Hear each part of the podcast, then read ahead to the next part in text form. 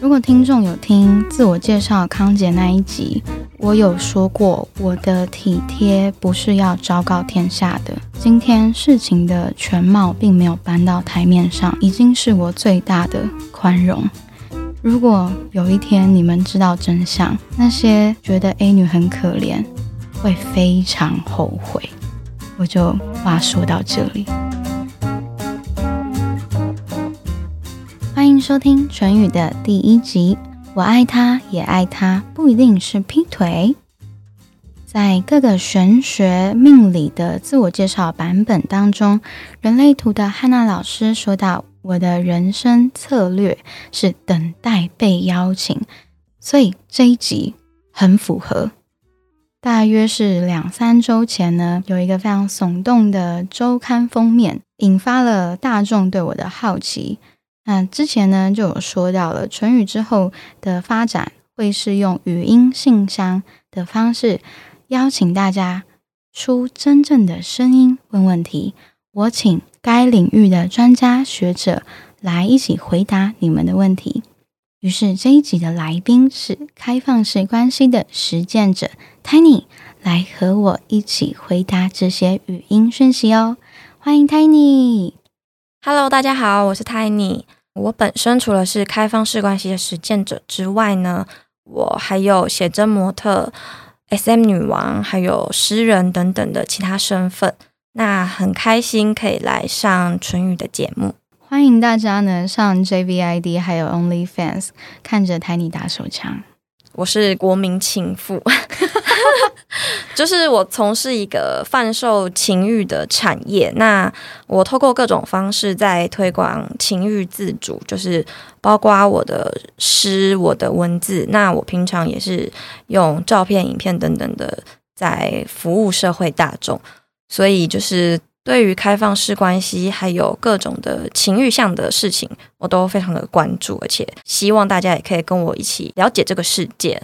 在这一集录制之前呢，我和 Tiny 我们有个共识，就是不是要洗脑或是教育大家、影响大家一起加入开放式关系，而是针对大家的问题做一个回答。第一个问题来自林先生，自己是开放式关系，想提醒几件事。阿纯你好，我本身是开放式关系的实践者，已经和另一半维持四年以上的开放式关系了。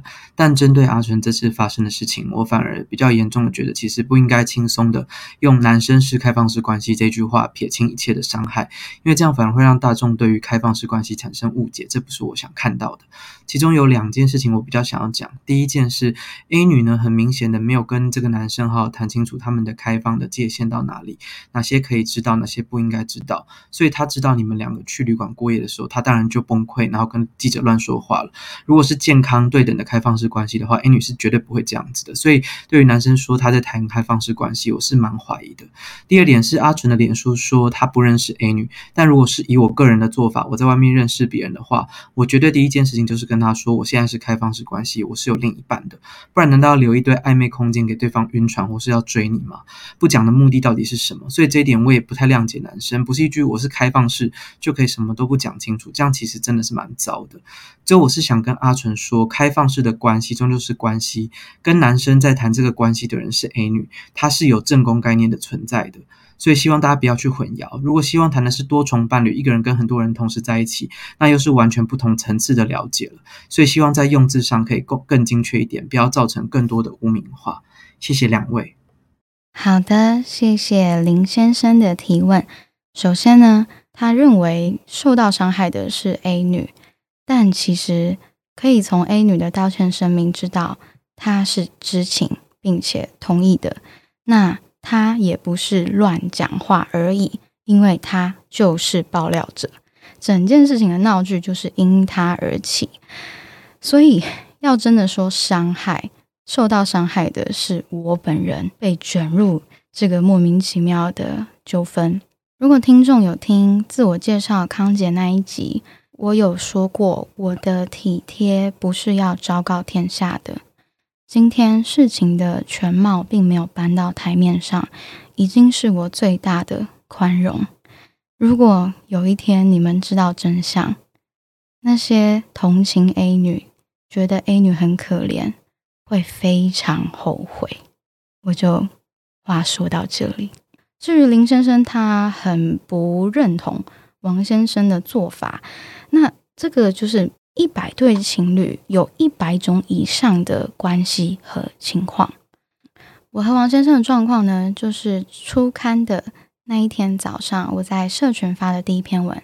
有写到我们的关系，那我看到底下有个留言说，如果这一篇写的是真的，那是非常特别且可以珍惜的一段感情。那林先生非常在意的污名化的部分呢，我们请 Tiny 来帮忙回答。好，那刚刚林先生说他在开放式关系的实践中，他认为就是 A 女和王先生。他们是一个正宫的存在，那他认为说，呃，如果是他自己，他一定会把他在外面认识的每一个人告诉他自己的女友，因为他不想要留暧昧的空间。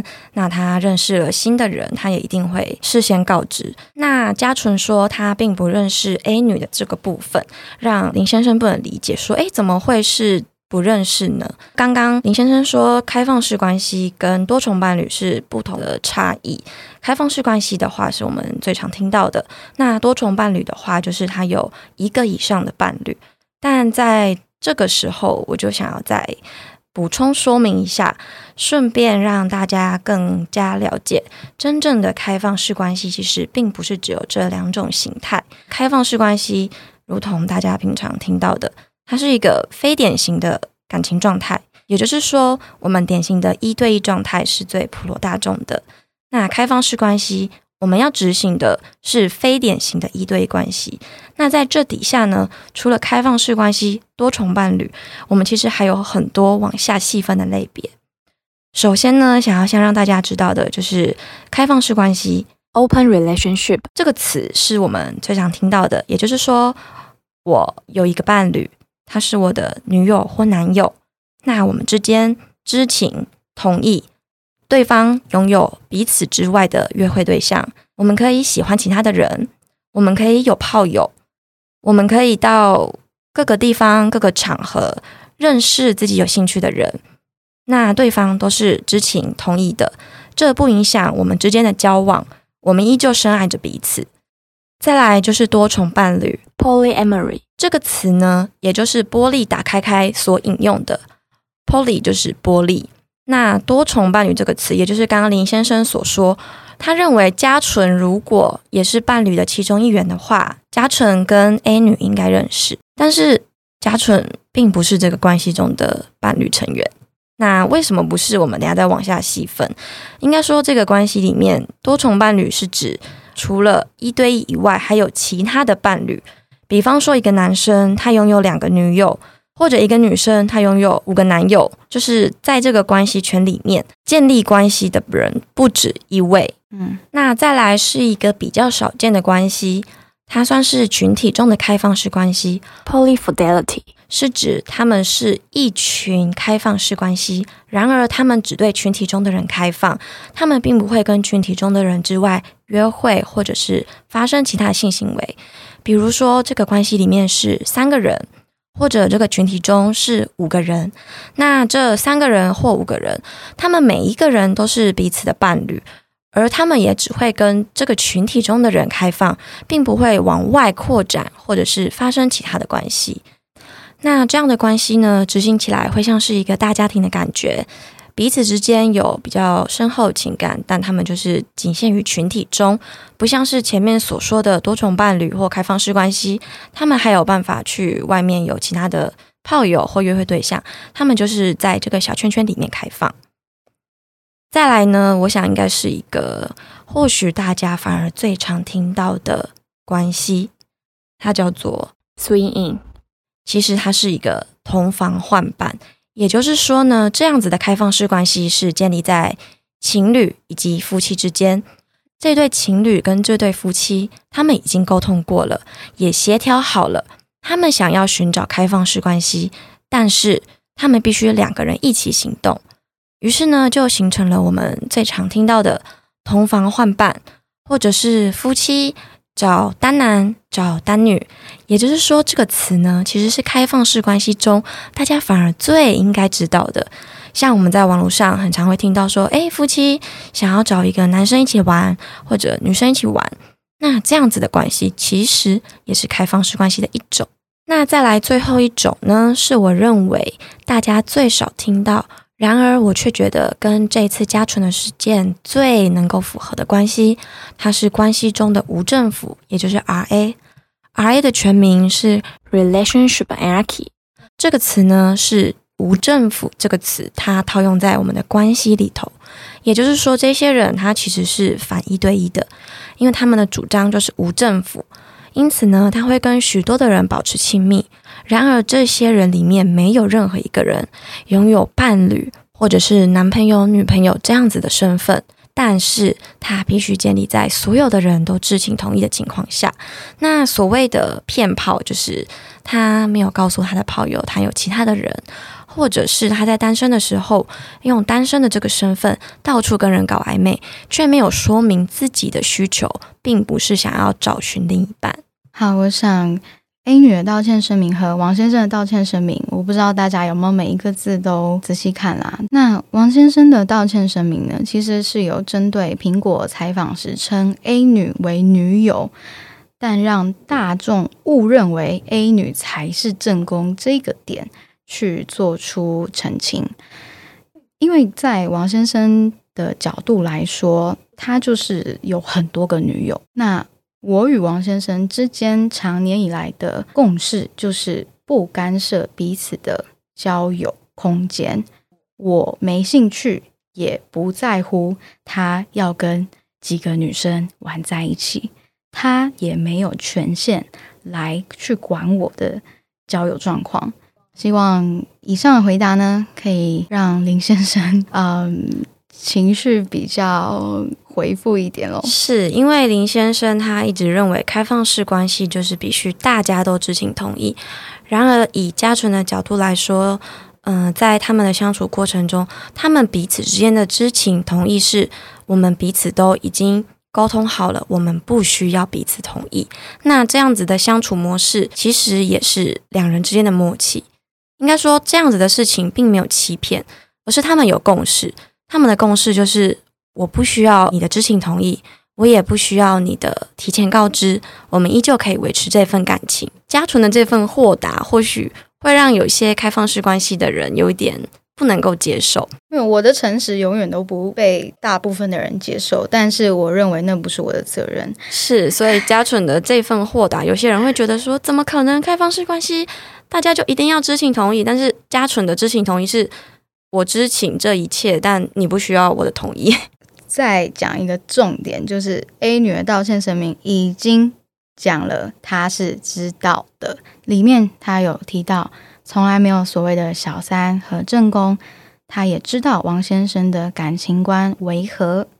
然后针对这次的思虑不周，造成郑小姐的困扰，她感到道歉。那当天很多人质疑说，这个是不是用钱买来的？跟大家讲。没有这件事，真的就是他捅了一个篓子，他发现了事情的严重性，所以他道歉。跟大家补充一下，大家会觉得说，诶，那 A 女的道歉声明说她有知情同意啊，那她为什么还会做出这样的事情？那我们只能够说，知情同意不代表她没有情绪，所以说她知情王先生的交友状况，他也同意维持这样子的关系。然而，他还是会有一些自己的私人情绪，而引发了这样子的事件。A 女并没有受害，因为她是知情的，她也没有受骗。OK，整件事情我非常坚决的不道歉，因为我不是加害者。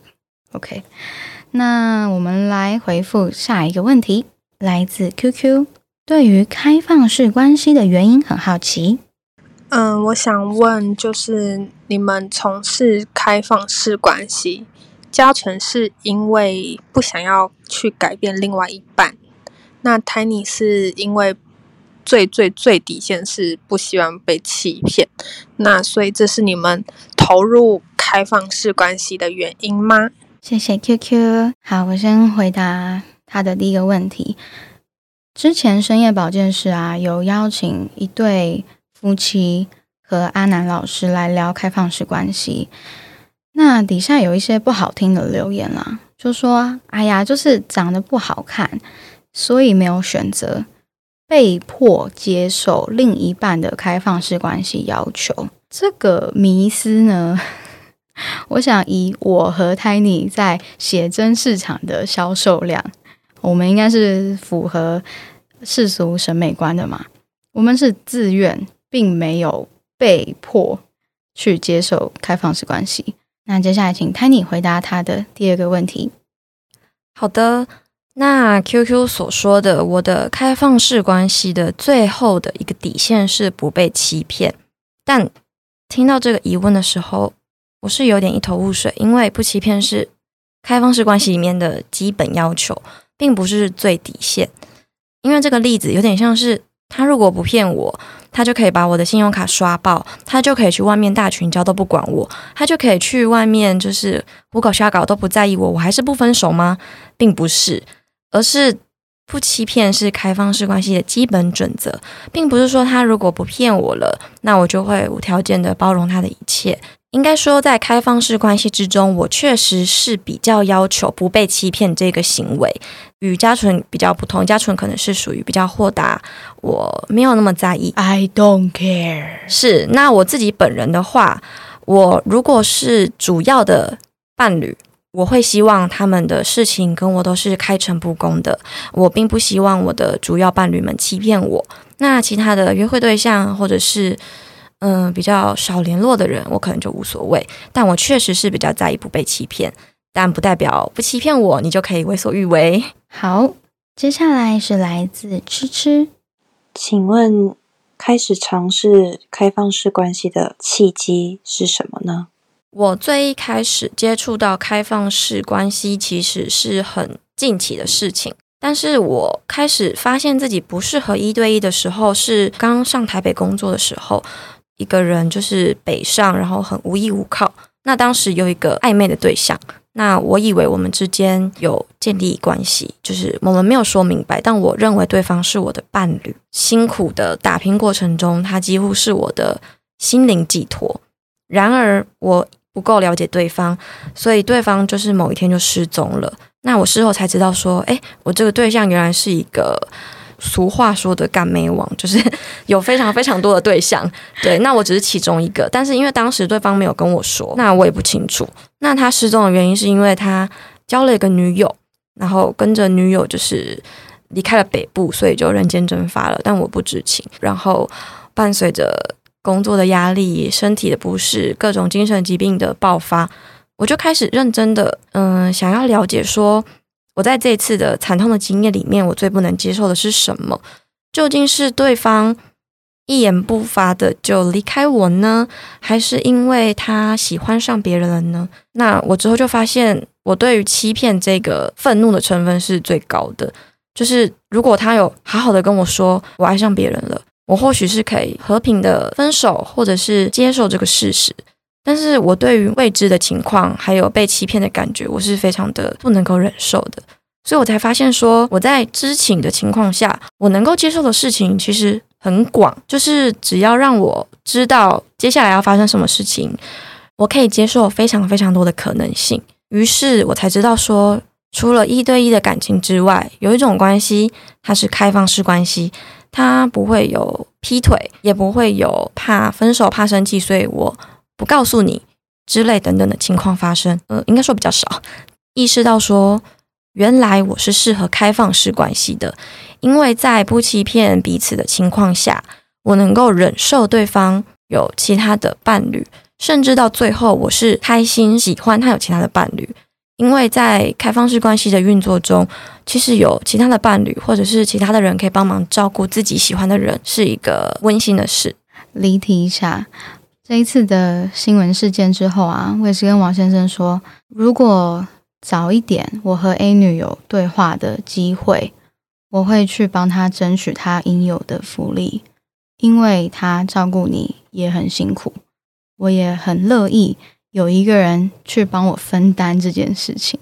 好，呃，那我自己开始开放式关系的契机呢，我大约是六年前吧，遇到一个大我十多岁的姐姐，她和我聊天，她说：“嘉纯，你有没有想过，我们现在人类的寿命大约是一百年？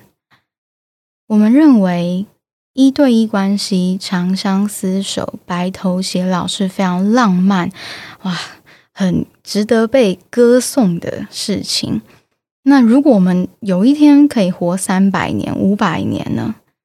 如果可以活这么久，伴侣只有一个，还会是一件很浪漫的事情吗？听完这个姐姐对我说的，我就发现是诶，对于大部分人的浪漫，对我来说不是，而且。因为对自己的要求很高，所以对伴侣的要求也很高。所谓的理想对象不可能存在，我也不喜欢去改变别人，或是强迫别人成为我想要的样子。我就问我自己，可不可以接受这个理想对象是由二到三个人去分担、分工合作，组成我心目中理想的伴侣样子？那我的答案是我想要这样，那我也去尝试。其实我在这几年有一些采访都有提到这件事情过啦，只是不知道为什么。其实我也很纳闷，呃，那为什么当时采访出来读者没意见，反而这一次新闻出来大家有意见呢？有两个状况，一个状况是有些人曾经被劈腿、被骗炮，他们把。那份受伤而产生的愤怒发泄在我身上，但其实这个新闻事件和一般的骗炮就根本就不相关嘛。那第二种类型呢，是挑战到守护传统一对一价值观的那一群人，产生了很多的焦虑。OK，这是我自己的观察。那我们就下一题喽。OK，好。下一题呢，也是 QQ 想要问如何和对方说明自己想要开放式关系。呃，我想问你们是在一开始关系开始前就会先跟对方说自己是可以开放式关系的吗？那对方的反应是怎么样？如果对方只想跟你一对一的时候，你们还是会坚持就是开放式关系吗？或者是？如果在交往一开始没有说，可是后来交往一阵子之后，发现自己想要开放式关系，要怎么跟另外一半沟通？谢谢。好，谢谢 QQ。那这部分的话，我个人觉得说，交往前就要先说开放式关系嘛，这件事情对我自己来说是基本的，因为我就是讨厌被欺骗嘛，所以。自从我发现自己适合开放式关系之后呢，我就一直坚持我想要谈的是开放式关系。那当然也会有部分的人，他是以对方为重，也就是说，他可以接受开放式，但他也可以一对一。只要嗯，对方想要一对一，他就一对一；他想要对方想要开放式，他就开放式。那我自己的部分的话，因为我就是很坚持，我确定了我适合开放式，那我只想开放式。所以我在交往之前，我一定会告诉对方，我是一个开放式关系的实践者，没有一对一的可能，因为我很确定我要这样子的感情模式。那如果对方很坚持说他想要一对一，我还会坚持开放式吗？基本上我不太会去跟一对一的人要求，或者是强迫他们这件事情。应该说，我对于一对一感情价值观的人。我如果接触到了他们，那他们如果对我有好感，或者是想要跟我示好的时候，我就会先说我是开放式关系，先告诉他们，嗯，你们想要的东西我给不起。那如果对方还是很执意想要跟我交往的话，我会跟他们说，我没办法给你。那如果你愿意尝试开放式关系，我们可以试试看。但如果是对方很坚持的话，基本上我就会拒绝这段关系，因为我并不想要勉强任何人。其实很多人会觉得说，开放式关系好像很淫乱呐，很每一个人都处在一个不安稳的状态。但是在我看来，其实开放式关系跟一对一关系是一模一样的，你们拥有一样对等权利，你们要的东西一样，你们才会走在同一条线上。所以说我并不会强迫对方，那我也不希望对方强迫我。再来还有第三个部分，就是他说，如果一开始没有想要开放式关系，过了一阵子之后想要开放式关系，要怎么沟通呢？那这一开始就是取决于说，你们双方交往的前提是一对一，然后想要结婚生子、白头偕老吗？还是你们是保持着一个交往看看有什么变数，我们可以再谈的状态？那如果双方都觉得有谈论的空间，确实可以在中途的时候尝试，因为也不是每一个人都一开始就很了解自己。或许有些人是在受一些伤害、遇到一些挫败之后，发现说：“哎，原来我不是不好，我不是差劲，我只是不适合这样子的关系。或许我在一对一关系中，我是一个很差劲的人，因为我性欲很强，我会劈腿，或者是我很花心，我会爱很多人。可是他如果……保有这样子的特质，那也能够顾虑到开放式关系中的一些重要守则的话，那他在开放式关系中或许就是一个非常棒的情人。他能够兼顾每个人的需求，他能够非常坦然，而且表达自己的需要。所以说，有时候大家会觉得说：“哎呀，我在开放式关系好烂哦，一直一直吃醋，一直就是没办法调试好自己。”那你或许在一对一会很棒，但是你在一堆里面觉得自己很差劲的时候。或许只是一对一不适合你，你有可能会在开放式关系中是一个很棒的情人。所以在交往中，如果想要改变彼此的关系，最重要的我觉得就是磨合、沟通，还有确定双方的需求都是在同一个方向。我最近看了一个影集，叫做《全欧最酷线上摇头》，里面有一句台词，我特别笔记下来。他说：“不犯错，就永远不知道自己不要什么。”我想这句可以呼应到刚刚泰尼所讲的。对，我觉得这句话很棒。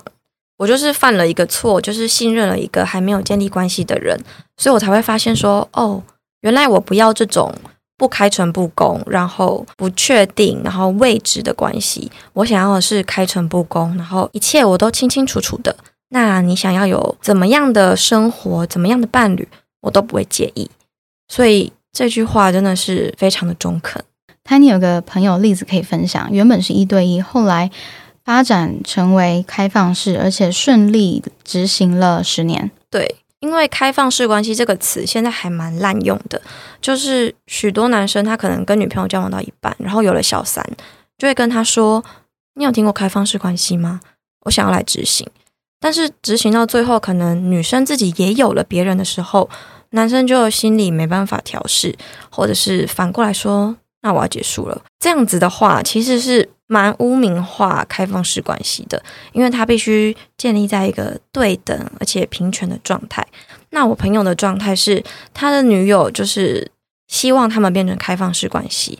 那后来女生跟自己的另外一个对象结束关系之后，我的朋友拥有了其他的伴侣，女生也依旧可以接受这样子的平等，还有这样子的同理。才是维持开放式关系的最重要的守则，所以也不是说中间才加入开放式关系就不好。当然也有像我这种一开始先说好了，但是我的对象也有可能发现啊，我受不了，我还是会吃醋，这样的状况都有。所以说开放式关系没有说一开始谈好就好，或者是中间才加入就不好，只要是能够双方彼此协调，其实它都是有很高的执行力。由于问题很多，我们将时间分成上、中、下，请前往下一集收听。